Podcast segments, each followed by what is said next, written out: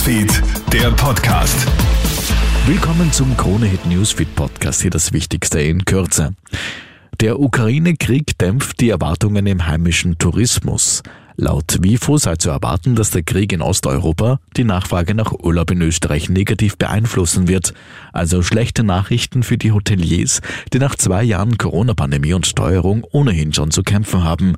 Tourismusforscher Peter Zellmann sagt im Krone-Hit-Interview, Der Mix an Verunsicherungen ist sehr, sehr groß. Verschiedene Umstände ermöglichen keine wirklich vernünftige Urlaubsplanung. Am besten, man lehnt sich vorher zurück, wartet ab und schaut, wie sich die Lage Corona-Ukraine-Krieg beruhigt oder eben nicht und letztlich, ob man sich dann noch einen Urlaub wirklich leisten kann. Heute bestätigt es das Bundeskanzleramt. Kanzler Nehammer reist demnächst nach Kiew.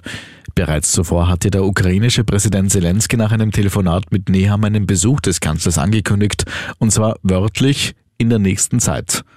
Details zu der Reise könnten aber aus Sicherheitsgründen derzeit nicht genannt werden, heißt es aus dem Kanzleramt.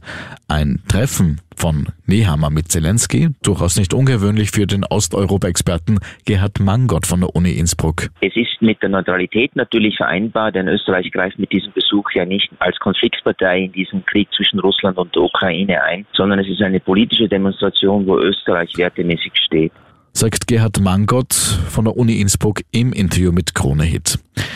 In gut sieben Monaten wird die Fußball-WM in Katar eröffnet. Heute startet die zweite Phase des Ticketverkaufs.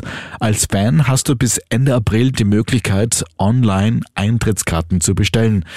Erstmals können dabei auch für den Beginn der Gruppenphase Tickets für bis zu zwei Spiele pro Tag beantragt werden. In der ersten Phase sind bereits 800.000 Eintrittskarten verkauft worden. Die WM findet vom 21. November bis zum 18. Dezember statt. Mehr Infos bekommst du natürlich laufend auf KroneHit.at. Bis zum nächsten Mal.